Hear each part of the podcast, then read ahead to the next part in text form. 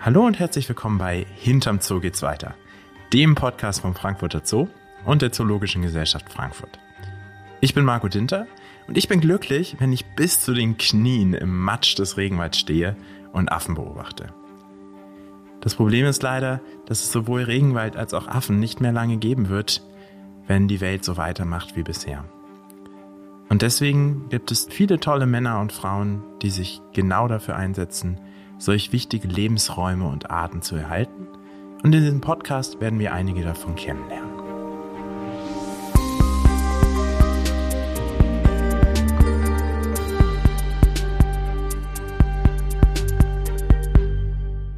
In dieser ersten Folge sprechen wir gleich über zwei meiner Herzensthemen. Zum einen den tropischen Regenwald, zum anderen eine stark bedrohte Affenart. Ich werde mit euch die Orang-Utans im Frankfurter Zoo besuchen und darüber sprechen, warum ein Zoo überhaupt solche bedrohten Tiere hält. Anschließend geht es für uns dann einmal um die halbe Welt und wir werden auf Sumatra Dschungelschule der Zoologischen Gesellschaft Frankfurt anschauen. Die Schüler dort sind Orang-Utans, die lernen, wie man im Wald Nahrung findet, klettert und überhaupt überlebt. Ich selbst war mit 20 zum ersten Mal im Regenwald von Südamerika und habe mich da um verletzte und verwaiste Affen gekümmert. Das war zum einen ein Kindheitstraum von mir, mal den Regenwald zu sehen. Zum anderen wusste ich danach ganz genau, was ich für den Rest meines Lebens machen will. Den Regenwald und seine Tiere retten. Das habe ich mir mit zehn, als ich mir das überlegt habe, aber auch noch anders vorgestellt. Damals war ich schon Stammgast im Zoo und mit 25 habe ich dann angefangen, in einem zu arbeiten. Hier konnte ich dann den Besuchern auf Führung ganz genau erklären, warum Artenschutz und Naturschutz so wichtig ist und habe mir nebenbei noch mit meinem Biologiestudium finanziert. Jetzt bin ich 29 und arbeite für die Zoologische Gesellschaft Frankfurt, kurz ZGF. Das ist eine große internationale Naturschutzorganisation, die seit über 60 Jahren Naturschutzprojekte in der ganzen Welt betreut. Und hier kann ich in meinem Job eigentlich alle Erfahrungen zusammenbringen, die ich bisher gemacht habe. Gemeinsam mit dem Frankfurter Zoo versuchen wir die Welt ein kleines bisschen besser zu machen. Das ist eine ganz schön lange Reise, auf die wir euch gern ein paar Schritte mitnehmen möchten. Und unser erster Stopp ist der Bogori-Wald im Frankfurter Zoo.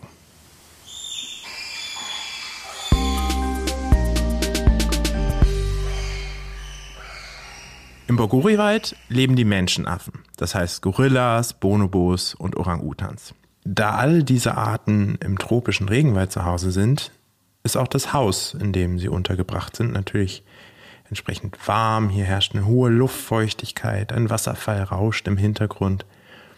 Ich wäre wahnsinnig gerne auch mit euch in den Borgori-Wald reingegangen, aber das geht im Moment leider nicht, weil Menschenaffen durchaus auch Corona bekommen können. Und deswegen sind da im Moment nur die Tierpfleger erlaubt und das auch nur unter besonderen Sicherheitsvorkehrungen. Stattdessen sitze ich jetzt im Büro von Sabrina Linn. Sabrina ist Kuratorin hier im Frankfurter Zoo. Das heißt, sie kann im Grunde mitentscheiden, welche Tierarten hier überhaupt gehalten werden und auch zum Beispiel, wie die Anlagen aussehen müssen, damit die Tiere sich dort wohlfühlen. Bei mehr als 4500 einzelnen Tieren, die hier im Zoo leben, haben die Kuratoren natürlich wahnsinnig viel zu tun und haben das ein bisschen unter sich aufgeteilt. Und eine der Tiergruppen, um die Sabrina sich kümmert, sind die Menschenaffen. Und damit ist sie die perfekte Ansprechpartnerin für mich, wenn es um meine persönlichen Favoriten hier im Zoo geht. Die Sumatra-Orang-Utans. Hallo Sabrina. Hallo Marco. Was sind denn so die drei wichtigsten Infos zu Orang-Utans, wo du sagen würdest, das müssen unsere Hörerinnen und Hörer unbedingt wissen?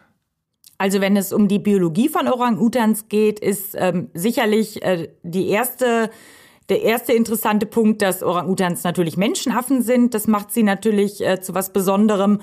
Und dann sind es Menschenaffen, und zwar die einzigen Menschenaffen, die einzelgängerisch leben und die einzigen Menschenaffen, die vorwiegend äh, in Bäumen leben und nicht am Boden. Das stimmt. Bei Affen hat man ja irgendwie immer im Kopf, dass sie viel klettern, aber Schimpansen und Gorillas sind ja auch viel auf dem Boden eigentlich unterwegs, wobei die alle deutlich besser klettern können als wir. Wie lange gibt es denn jetzt schon Orang-Utans hier im Frankfurter Zoo? Wir halten im Frankfurter Zoo ähm, seit ähm, 1953 kontinuierlich Orang-Utans. Davor gab es auch immer mal vereinzelt Orang-Utans, aber seit 1953 kontinuierlich. Und wie viele Orang-Utans habt ihr jetzt gerade? Aktuell leben bei uns im Bogori-Wald im Frankfurter Zoo sechs Orang-Utans. Das ist zum einen Kembali, unser Zuchtmännchen, seine beiden Frauen Inda und Rosa, die beiden Kinder von Rosa, das ist Sayang und der kleine Jori, der 2018 geboren wurde. Und seit dem 9. Februar diesen Jahres lebt auch der kleine Bukit bei uns im Frankfurter Zoo. Das ist der erste Sohn von unserem Orang-Utan-Weibchen Inda. Bukit ist ja sogar nach einem Schutzprojekt der ZGF benannt, da kommen wir aber gleich noch weiter zu. Ihr habt ja dann wirklich regelmäßig Nachwuchs hier und du hast aber eben auch gesagt, Orang-Utans sind eigentlich Einzelgänger. Das heißt, irgendwann muss dieser Nachwuchs ja vermutlich den Zoo verlassen, sonst wird es ein bisschen eng. Wo gehen die denn dann hin? Also das stimmt, in ihrem natürlichen Verbreitungsgebiet sind Orang-Utans eigentlich Einzelgänger. Wir halten Orang-Utans im Zoo in Haremsgruppen, also ein Männchen mit seinen Weibchen und deren Jungtiere. Das klappt auch sehr gut, aber natürlich auch in solchen Gruppen müssen die Jungtiere uns irgendwann verlassen. Für Sayang wird das bald der Fall sein. Der ist mit seinen neun Jahren gerade mitten in der Pubertät und wenn die Jungtiere, sowohl die Weibchen als auch die Männchen, geschlechtsreif werden, geben wir sie an andere Zoos ab. Okay, das heißt, die Tiere werden dann auf die Zoos verteilt. Das muss ja bestimmt irgendwie organisiert werden, oder? Ja, also Zoos arbeiten sehr eng zusammen, ähm, sowohl auf europäischer Ebene als auch weltweit. Die Tiere werden nicht als Gruppen in den einzelnen Zoos betrachtet, sondern als europäische Population. Und für diese europäische Zoopopulation wird ein sogenanntes EEP geführt und im Rahmen dieses EEPs wird entschieden, ähm, in welchen Zoos welcher Orang-Uta abgegeben wird. Was heißt denn EEP genau? Also wofür steht diese Abkürzung? EP steht für EASA Exito Programm und da hinter diesem Begriff ähm, verstecken sich die Zuchtprogramme des Europäischen Zooverbandes der EASA. Und was äh, passiert da genau in diesem Zuchtprogramm? Ein solches Zuchtprogramm, das wird von einem Mitarbeiter in einem europäischen Zoo koordiniert und Grundlage für jedes Zuchtprogramm ist zunächst einmal ein Zuchtbuch. Das heißt, der Zuchtbuchführer sammelt alle Lebensdaten aller Individuen für eine Tierart, die in europäischen Zoos gehalten werden, also Geburten, Todesfälle und Transfers. Und anhand dieser Daten ist es ihm möglich, ähm, Einschätzungen zur Population zu machen ähm, und die Entwicklung der Population abschätzen zu können. Und er kann auf die Stammbaumdaten der Tiere zugreifen. Das ist ja wahrscheinlich wichtig, um zum Beispiel Inzucht zu vermeiden innerhalb der Population. Genau, das grundlegende Ziel eines jeden Zuchtprogrammes ist es, eine selbsterhaltende, langfristig stabile und genetisch vielfältige Population zu erhalten. Und hat der Frankfurter Zoo selber Programme, die er koordiniert? Der Frankfurter Zoo koordiniert europäische ähm, Zuchtprogramme für die Rostkatze, den äh, Schlanklori, den Nashornleguan und die Socorro-Taube und auf internationaler Ebene, also weltweit, führen wir das internationale Zuchtbuch für den westlichen Flachlandgorilla und die Rostkatze. Ursprünglich, ähm, als die EPs 1958 ähm, gegründet wurden, war der, ähm, ja, die, der eigentliche Zweck dieser Programme, dass die Zoopopulationen in Europa stabil bleiben ohne dass man weiterhin Wildfänge benötigt, ähm, um die Population aufzustocken. Heutzutage sind die, die Gründe, äh, warum diese Tierarten gehalten werden und warum sie in Zuchtprogrammen koordiniert werden, ähm, allerdings sehr viel vielseitiger und damit auch die Anforderungen an die Zoos, die diese Tierarten halten. Das heißt, die legen dann im Grunde auch fest, warum wir eigentlich bestimmte Tierarten in Zoos halten. Wie ist das denn zum Beispiel beim Orang-Utan? Warum haben wir den hier im Frankfurter Zoo? Das fängt zum einen an, dass sie eine Botschafterfunktion haben sollen. Das heißt, anhand der Tiere in den europäischen Zoos ähm, sollen wir unsere Zoobesucher darüber aufklären, warum sind Orang-Utans überhaupt gefährdet und was kann ein jeder von uns tun, ähm, um etwas an dieser Gefährdung ähm, ja, zu ändern. Das sind Botschafter für die, für die Tierarten im, im Freiland. Ein weiterer wichtiger Grund ist Forschung. Ähm, Im Freiland ist Grundlagenforschung oft nur eingeschränkt möglich oder auch die Etablierung von Methoden zum Bestandsmonitoring, äh, weil das oft schwer zugängliche Gebiete sind und die Bestände ja auch immer kleiner werden. Und deshalb müssen wir als Zoo unsere Tierarten der Forschung zur Verfügung stellen, beziehungsweise mit Universitäten kooperieren. Und ein immer wichtiger werdender Grund, warum wir die Tiere halten, ist natürlich auch die ähm, finanzielle Unterstützung von Naturschutzprojekten und die Akquirierung von äh, finanziellen Mitteln hier bei uns im Zoo, die wir dann eben dem In-situ-Artenschutz äh, zukommen lassen können. Was macht denn der Frankfurter Zoo da zum Beispiel für unsere Orang-Utans auf Sumatra? Um die Orang-Utans auf Sumatra besser schützen zu können, ähm, hat der Frankfurter Zoo im März diesen Jahres den Naturschutz-Euro eingeführt. Das ist eine freiwillige, zweckgebundene Spende, die der Besucher beim Entrichten des Eintrittspreises ähm, spenden kann und mit diesen Geldern, die ähm, wir so generieren, unterstützen wir unter anderem das Schutzprogramm auf Sumatra der Zoologischen Gesellschaft. Und man kann sich vorstellen, wir haben als Frankfurter Zoo alleine ungefähr 800.000 Besucher im Jahr. Und ähm, ja, wenn jeder dieser 800.000 Besucher einen Euro beim Eintritt spendet, ähm, kommen schon ganz schön große Summen zusammen. Und wenn man sich jetzt überlegt, wie viele Zoos es in Europa gibt, ähm, ist das eine gute Möglichkeit, langfristig die finanzielle ähm, Absicherung dieser Projekte zu gewährleisten. Das heißt, wenn ich in den Frankfurter Zoo gehe und mir ein Ticket kaufe, tue ich damit gleichzeitig was für den Artenschutz. Genau, wenn ich möchte, kann ich als Besucher ein kleiner, einen kleinen Anteil äh, dazu leisten, dass die Orang-Utans auf Sumatra besser geschützt werden. Okay, das heißt, finanziell können Zoos da schon mal einiges beitragen. Gibt es noch weitere Dinge, wo Zoos quasi eine wichtige Rolle spielen können im Naturschutz? Also heutzutage ähm, arbeiten Zoos und auch die Zuchtprogramme zunehmend mehr nach dem sogenannten One Plan Approach oder in Deutsch der Ein-Plan-Ansatz. Unter dem One Plan Approach versteht man ein ähm, gesamtheitliches Artenschutzkonzept, an dem ähm, nicht nur die Zoos, äh, sondern auch Naturschutzorganisationen, Behörden vor Ort, Wissenschaftler, Forscher, ähm, also im Prinzip alle Kräfte, die sich für den Erhalt einer bestimmten Tierart einsetzen, zusammenarbeiten, als Team arbeiten, mit dem gemeinsamen Ziel, ähm, die Lebensräume einer Tierart langfristig zu sichern und der, den Erhalt der Tierart sicherzustellen. Das heißt im Grunde fusionieren alle, die irgendwie die Möglichkeit haben, äh, Orang-Utans zu schützen, ihre Kräfte und arbeiten Hand in Hand dafür, dass diese Art erhalten wird. Also Zoos können natürlich auch ganz praktische Unterstützung leisten. Ähm, zum einen durch Expertise und durch Know-how, also gerade wenn es um das Management von, von kleinen Populationen geht, da haben Zoos fast ein halbes Jahrhundert Erfahrung sammeln können. Natürlich haben Zoos auch eine immense Erfahrung, wenn es um die Haltung von Tieren geht und die Versorgung von Tieren. Das wird immer dann relevant, wenn es um Auffangstationen geht. Ähm, beispielsweise zur Wiederauswilderung. Und ein weiterer wichtiger Punkt ist natürlich die Forschung. Also viele Methoden, die im Feld eingesetzt werden, müssen erst etabliert werden. Man kann sich vorstellen, dass die, ähm, ja, das Design von GPS-Halsbändern nur schwer im, im Freiland zu prüfen ist. Sowas kann im Zoo unter kontrollierten Bedingungen getestet und designt werden.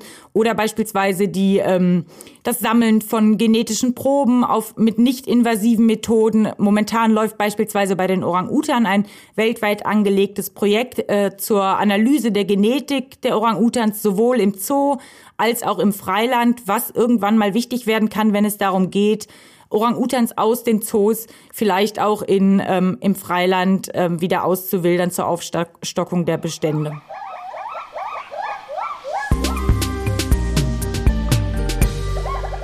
Mein ZGF-Kollege Dr. Peter Pratje kennt sich besonders gut aus, wenn es um die Ansiedlung von Orang-Utans geht. Er ist der Leiter unseres Naturschutzprogramms auf Sumatra und siedelt dort Orang-Utans in einem Nationalpark wieder an.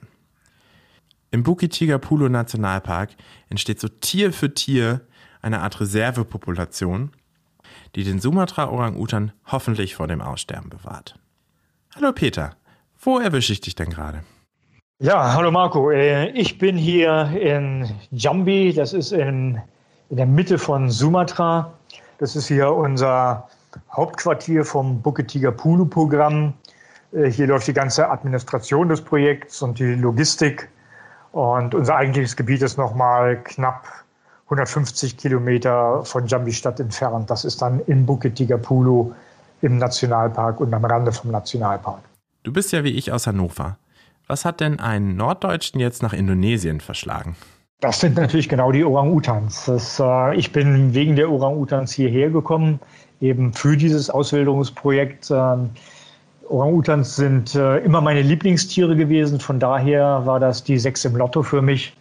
Und weil ich Tiere in, in der Wildbahn studieren wollte, beziehungsweise Naturschutz für die Tiere vor Ort betreiben wollte und dann die Orang-Utans, die Sumatra-Orang-Utans meine Lieblingstiere waren, gab es eigentlich gar keine andere Wahl, äh, als hier nach Sumatra zu gehen und vor Ort dann äh, meine Vorstellung von Naturschutz umzusetzen. Das klingt ja wie der Traumjob für jeden Biologen. Aber ich kann mir vorstellen, dass du wahrscheinlich nicht den ganzen Tag im Regenwald bist, sondern dass da durchaus noch andere Aufgaben zu deinem Alltag gehören, oder? Ja, also mein Doktorvater, der äh, Professor Wolf Schröder, bei dem ich äh, Naturschutz und Wildbiologie gelernt habe, der hat mal ähm, sehr treffend gesagt, wer Naturschutz betreiben will, der ähm, wird sehr viel mit Menschen arbeiten, weil die Probleme sind natürlich nicht im Wald, sondern die Probleme sind wir Menschen. Ähm, deswegen ist es in der Tat so jetzt das Programm, was ich hier leite. Wir haben äh, über 80 Mitarbeiter und es ist eben nicht nur die Ausbildung der Orang-Utan, sondern wir haben auch den, den Elefantenschutz. Wir überwachen die, die Tigerpopulation, aber in erster Linie versuchen wir natürlich den Lebensraum zu schützen und das wird dann immer abstrakter. Also am Anfang war ich natürlich sehr viel im Wald, habe die Station aufgebaut, habe das äh, Programm, wie die Orang-Utans auszuwildern sind, aufgebaut. Aber äh, je mehr man dann in den Lebensraumschutz geht, desto mehr arbeitet man dann eben mit Institutionen zusammen. Und je größer das Projekt wird, desto mehr Schreibtischarbeit fällt an. Und deswegen verbringe ich natürlich jetzt auch äh, viel Zeit hier im Hauptquartier in, in der Stadt Jambi. Ich habe gerade mit Sabrina Linn gesprochen. Sabrina ist Kuratorin im Frankfurter Zoo und hier unter anderem für die Orang-Utans zuständig. Und laut Sabrina züchten Zoos auch deswegen Orang-Utans, um in ferner Zukunft auch mit zoogeborenen Tieren wilde Populationen unterstützen zu können und genetisch ein bisschen aufzufrischen. Inwieweit sind Zoos denn in die Arbeit von deinem Projekt involviert? Wir arbeiten seit äh, 13 Jahren mit dem Perth Zoo in, aus Westaustralien zusammen. Ähm, das ist eine sehr intensive Zusammenarbeit, wo auch äh, Personal aus dem Zoo zu uns kommt, äh, insbesondere bei Verhaltensanreicherung für die Orang-Utans, die noch in der Käfiganlage bei uns sind, beziehungsweise im Übergang vom Käfig zum Wald sind, äh, sehr viel tatkräftig mitgeholfen haben ähm, auch in der Ausbildung der lokalen Mitarbeiter. Und aus Perth haben wir äh, in den letzten zehn Jahren drei Orang-Utans in Bukit Tigapulu ausgewildert. Einfach mal als Probelauf, um zu sehen, ob es tatsächlich möglich ist oder wie es möglich ist, was man machen muss, um äh, zoogeborene Orang-Utans äh, zurück in den natürlichen Lebensraum zu bringen. Und hat das geklappt? Ähm, schwer zu beantworten. Drei ist eine schwere, also eine sehr kleine Stichprobe. Wir hatten ein erwachsenes Weibchen, das war das erste Tier, bei der war das sehr schwierig. Die haben wir über drei Jahre betreut.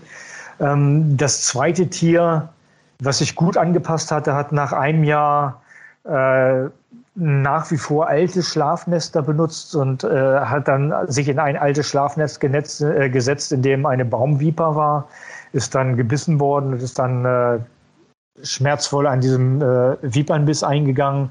Und äh, den letzten, den wir vor zwei Jahren hatten, der hat sich recht gut angepasst und äh, den haben wir aber auch über anderthalb Jahre äh, nachbetreut. Ähm, uns fehlen da eben auch Langzeitdaten, ob die Tiere dann, äh, wenn sie nach, nach bis zu drei Jahren aus unserem Umfeld verschwinden, ob die sich wirklich fortpflanzen. Aber was wir sehen, ist, dass die Anpassung bei Tieren aus dem Zoo sehr viel langsamer und sehr viel komplexer ist als bei Tieren, die, die zumindest wild geboren wurden. Woher kommen denn die Orang-Utans, die ihr ansiedelt, normalerweise? Also die, die Gesamtpopulation in Bukit Tigapulu, die wir jetzt über die letzten 20 Jahre ausgewildert haben, sind alles wildgeborene Tiere, äh, die in illegaler Haltung waren. Also normalerweise ist äh, die ganze Problematik, dass äh, ein Muttertier getötet wird, äh, dann um das äh, Baby zu bekommen. Das kommt dann in den illegalen Handel und landet dann bei äh, irgendwelchen meistens lokalen Familien die dann einen Orang-Utan als Haustier aufziehen. Wir haben jetzt auch eine kleine Anzahl Orang-Utans äh, aus dem Ausland, äh, die konfessiert wurden im illegalen Handel, die jetzt zurückgeführt werden nach Sumatra. Aber äh, der große Vorteil ist, dass das Tiere sind, die tatsächlich im Regenwald geboren wurden und im Idealfall ähm, schon mal feste Nahrung zu sich genommen haben, also nicht in einem Alter waren, wo sie komplett abhängig von der Muttermilch waren und damit zumindest so eine kleine Palette an Erfahrungen haben und eine kleine Palette an verschiedenen Nahrungsmöglichkeiten mitbringen und von daher ja schon so ein bisschen präpariert sind, so ein bisschen ein Gefühl dafür haben, wie der, der Originallebensraum ausgesehen hat und, und äh, ja, wie, wie wilde Früchte schmecken. Und das ist natürlich alles bei einem Zootier so nicht vorhanden. Normalerweise bleibt so ein Orang-Utan-Jungtier ja mindestens sieben Jahre bei seiner Mutter und lernt von ihr alles, was man so im Regenwald zum Überleben braucht. Da haben die Tiere, die zu euch kommen, ja einen riesigen Nachteil. Ein Teil eures Projekts sind ja zwei Auswilderungsstationen neben dem Nationalpark, also quasi eine Schule für Orang-Utans. Wer bringt den Tieren dabei, wieder in der Wildnis zu leben? Also das, was wir als Urwaldschule bezeichnen, in, in dieser Urwaldschule sind die besten Lehrer, die wir haben, äh, erfahrene Orang-Utans, die wir vielleicht zwei, drei Jahre vorher schon ausgewildert haben. Wir versuchen immer, die Tiere, die jetzt frisch rauskommen, äh, mit diesen schon etwas erfahreneren zusammenzubringen und dann beginnt eigentlich das Lernen. Das Lernen durch Imitation, indem die dann äh, bei diesen erfahrenen Tieren äh, im Umfeld bleiben und einfach sehen, was das fressen die, was suchen die, wo finden die Nahrung, äh, wo bauen die ihr Nest, wie bauen die ihr Nest.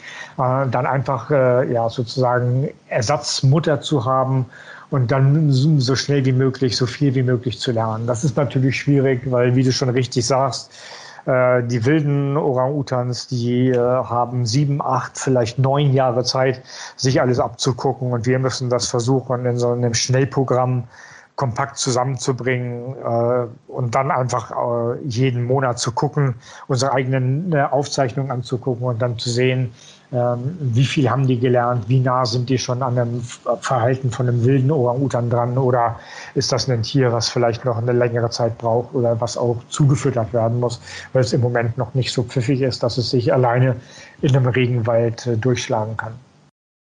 Wie viele Tiere haben denn die Urwaldschule schon erfolgreich abgeschlossen? Also wie viel konntet ihr schon vor Ort wieder ansiedeln? Also bis jetzt äh, sind 175 ausgewildert und äh, wir sind jetzt in der äh, Regenzeit. Äh, in Kürze werden, wird hier die Fruchtsaison beginnen äh, und dann wird so die nächste Rutsche. Wir haben jetzt fünf, die zur Auswilderung auch wieder anstehen. Die werden dann auch äh, rauskommen und äh, das ist dann meistens ein sehr langwieriger Prozess ähm, bei denen wir die Orang-Utans noch begleiten, dann gucken, wie gut sie sich adaptieren, wie gut sie sich an der, in dem neuen Lebensraum zurechtfinden. Das wird alles protokolliert. Äh, die Daten werden monatlich ausgewertet.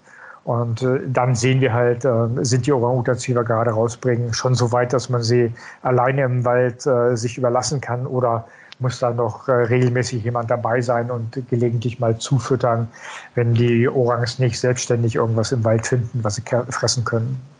Der Wald ist ja auch nicht ungefährlich. Du hast vorhin äh, von dem Tier erzählt, was von einer Schlange gebissen wurde. Es gibt da Tiger. Man muss als Orang-Utan genug Nahrung erstmal finden. Wie hoch ist denn die Überlebensrate von den angesiedelten Tieren? Also wir haben natürlich nur verlässliche Daten äh, über einen Zeitraum äh, der ersten zwei Jahre etwa, in denen wir bei vielen Tieren dranbleiben konnten. In dieser kurzfristig ist diese Überlebensrate bei äh, über 70 Prozent. Ähm, wie die aber dann langfristig ist, über äh, ein Jahrzehnt oder Jahrzehnte, das wissen wir leider nicht, weil äh, die Technik noch nicht weit genug ist, sodass wir äh, technische Hilfen hätten, um viele Tiere langfristig zu verfolgen. Wir haben allerdings äh, seit 2011 die Möglichkeit, äh, Telemetriesender zu implantieren. Die haben allerdings auch nur eine Lebensdauer von zwei Jahren und dann äh, ist die Batterie abgelaufen äh, und äh, dann muss der Sender ausgetauscht werden. Ähm, aber da sehen wir auch, dass bei diesen telemetrierten Tieren, das ist jetzt eine Stichprobe von 40 Tieren, äh, dass da die, die Überlebensrate sehr hoch war. Also eben auch im Bereich von 70 Prozent. Und Wir haben natürlich äh, auch Geburten hier. Das sind jetzt 16, die wir nachweisen konnten. Die Mehrheit der Geburten war in den letzten fünf Jahren. Das liegt daran, dass wir eine Population auswildern, die eigentlich zu jung ist, die noch nicht ähm, in dem Alter, in dem wir die Orang-Utans auswildern, sind sie noch nicht reproduktionsfähig. Und dadurch gibt es einfach einen Zeitverzug bei den Tieren, bis die dann so weit sind, dass sie wirklich reproduzieren. Das heißt, so über den Daumen gibt es etwa so 190 Orang-Utans wieder in Bukit Tigapulu. Habt ihr denn ein Ziel, wo ihr sagt, darauf arbeiten wir hin? Also zum Beispiel eine bestimmte Populationsgröße, die ihr gerne erreichen möchtet? Also ideal wäre natürlich eine Population von um die 500 Tiere. Das ist, äh, was man von Computersimulationen sieht, eine, eine, Populationsgröße, die robust ist und über einen äh, sehr, sehr langen Zeitraum überleben kann. Also eigentlich, äh, das wäre eine Populationsgröße, die relativ sicher vor vor einem weiteren Aussterben wäre. Ähm, wenn man natürlich sieht, wie, wie viele Tiere wir in 20 Jahren bekommen haben, dann ist es sehr unwahrscheinlich, dass wir in, in absehbarer Zeit äh, so eine große Summe an Orang-Utans auswildern können. Aber das Minimalziel wäre mindestens 250 reproduzierende Tiere zu haben. Das ist auch eine Größe, die, die schon äh, sehr viel Sicherheit geben würde. Und bis ihr diese 250 Tiere erreicht, wie lange dauert das noch? Ja, wir haben als äh, internes Ziel zehn pro Jahr. Ähm, das wären dann ja nochmal äh, mindestens acht Jahre. Nur in den letzten Jahren haben wir eben gar nicht so viele gehabt. Ähm, wir haben in den letzten Jahren sehr wenig auswildern können, weil sehr wenig äh, dazugekommen ist, was ja auch erst einmal erfreulich ist. Aber ähm, ja, wenn wir zehn hätten, dann wären es also mindestens nochmal acht Jahre, dass wir auf 250 kommen. Und das sind dann natürlich noch nicht 250 reproduzierende Tiere. Ja, also da ist äh, Größenordnung, würde ich sagen, das Programm muss mindestens noch einmal zehn Jahre weiterlaufen, möglicherweise noch länger, bis man auf eine, eine Anzahl von Orang-Utans kommt, wo man äh, sich zurücksetzen kann und, und nicht Angst haben muss, dass die dann äh, mittelfristig wieder aussterben, weil die Population zu klein ist.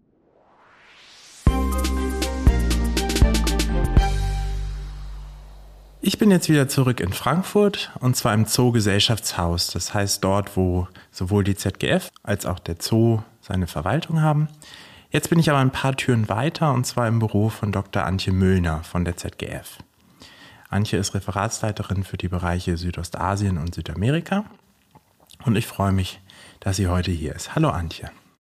Hallo, schönen guten Tag, Marco. Dein Fokus ist ja der tropische Regenwald, wie er zum Beispiel auf Sumatra wächst. Und du hast deine Doktorarbeit auch über Tiere aus dem tropischen Regenwald geschrieben, über das Brutverhalten des Hoazins. Das ist ein Vogel, wer den nicht kennt, sollte den unbedingt mal googeln. Der sieht ganz verrückt aus, erinnert mich manchmal ein bisschen an den Phönix aus Harry Potter. Vielleicht magst du mal erzählen, wie du gerade zu dem Thema tropische Regenwälder gekommen bist.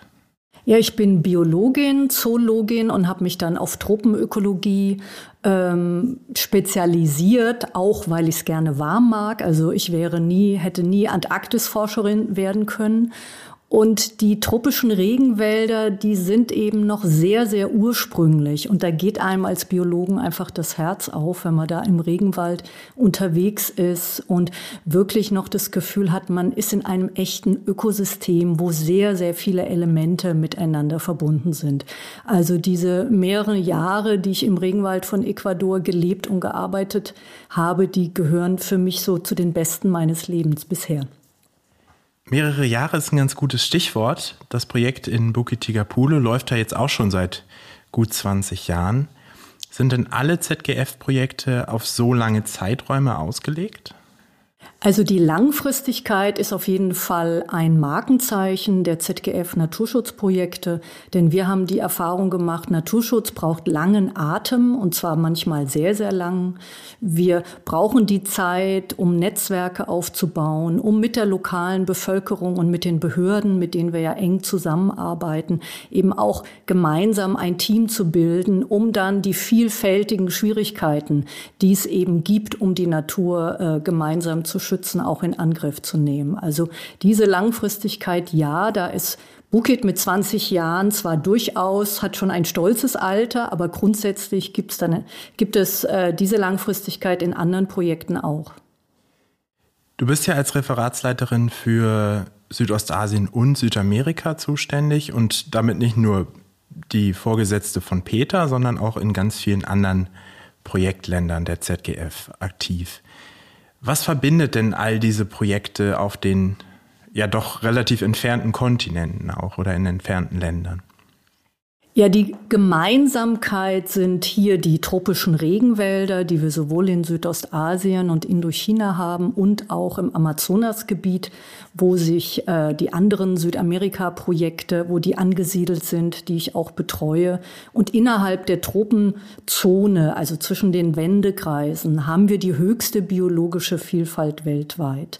Dort ist durch klimatische Bedingungen und auch andere Faktoren haben wir eben die höchste Artenvielfalt Vielfalt und wir haben teilweise noch sehr, sehr ursprüngliche Lebensräume, wo auch wirklich noch eine Dynamik stattfinden kann und ein Fluss auch seinen Flusslauf einfach mal selber wählt und äh, durch, den, äh, durch das Tiefland meandriert. Deshalb ist es auch ganz wichtig für uns von der Zoologischen Gesellschaft Frankfurt, dass wir uns jetzt nicht nur auf eine Art konzentrieren, sondern wirklich den gesamten Lebensraum, der ja dann für viele Arten ein Zuhause ist, ähm, ins Visier nehmen und erhalten wollen. Wie erreicht ihr es denn, dass ihr diese Schutzgebiete vergrößert oder vielleicht sogar auch neue Schutzgebiete ausweisen könnt? Zum einen hat die Zoologische Gesellschaft Frankfurt Kriterien, für welche artenreiche Ökosysteme wir uns engagieren. Das sind zum Beispiel 1000 Quadratkilometer Mindestgröße für Südostasien und Bukit Tigapulu. Der, allein der Nationalpark hat zum Beispiel 1500 Quadratkilometer und hinzu kommen dann ja noch äh, Landschaftsräume rundherum. Und äh, ja, diese Größe ist die, die Voraussetzung, dass wir uns engagieren und dort, wo es möglich oder auch notwendig ist, unterstützen wir auch äh, die Behörden oder unser Team vor Ort, die Schutzgebiete noch zu erweitern. Zum Beispiel, wenn wir merken, dass Tiere noch weitere Lebensräume brauchen, die durch das äh, Schutzgebiet gar nicht abgedeckt sind. Das muss ja auch ein wahnsinniger finanzieller Aufwand sein. Wie finanziert ihr denn diese Projekte?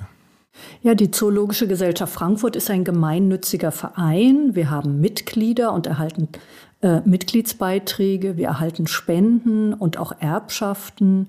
Wir haben Tritt, sogenannte Drittmittelprojekte von äh, staatlichen Gebern oder privaten äh, Stiftungen. Und ich freue mich jetzt auch sehr, dass eigentlich ab jetzt über den Naturschutz-Euro ein Teil davon in die Naturschutzarbeit der ZGF fließen wird. Das ist auf jeden Fall eine eine tolle Unterstützung für eure Arbeit. Du hast eben über Parkbehörden gesprochen. Mit wem arbeitet ihr denn vor Ort eigentlich genau zusammen? Also die ZGF arbeitet in den meisten Projekten mit eigenen Mitarbeitern, eigenen Teams. Du hattest vorhin gesagt, der Peter ist ein Mitarbeiter von uns und hat selber dann auch äh, ein größeres nationales Team äh, in Sumatra, auf Sumatra, was er führt. Und äh, wir arbeiten sehr eng zusammen. Wir führen die Planungen gemeinsam durch. Ich besuche die Projekte und die Projektleiter kommen auch regelmäßig äh, in die Zentrale nach Frankfurt, sodass da ein sehr, sehr enger Austausch stattfindet. Im Moment sind es ja ungefähr 170 Orang-Utans in dem Gebiet. Kannst du uns noch ein paar Worte aus deiner Sicht zur Orang-Utan-Population dort erzählen? Ja, also auch wenn der, der Lebensraumverlust generell in Zentral-Sumatra uns große Sorgen macht, kann man doch festhalten, dass es für die Orang-Utans eigentlich recht gut ausschaut. Wir haben 175 Individuen an Orang-Utans, die in Bukit Tigapulu trainiert worden sind. Und wir haben mehr als 16 Freilandgeburten schon nachweisen können in diesem Bukit Tigapulu-Wald. Und das nimmt jetzt gerade erst Fahrt auf. Wir brauchen noch weitere Orang-Utans von außen. Ähm, also zehn Jahre wird das auf jeden Fall noch laufen, aber für die Orang-Utans ist das eigentlich alles auf einem sehr guten Weg. Ja, das gibt doch wirklich Hoffnung ist und ist doch ein schöner Abschluss für unser Gespräch. Vielen Dank. Ja, danke, Marco.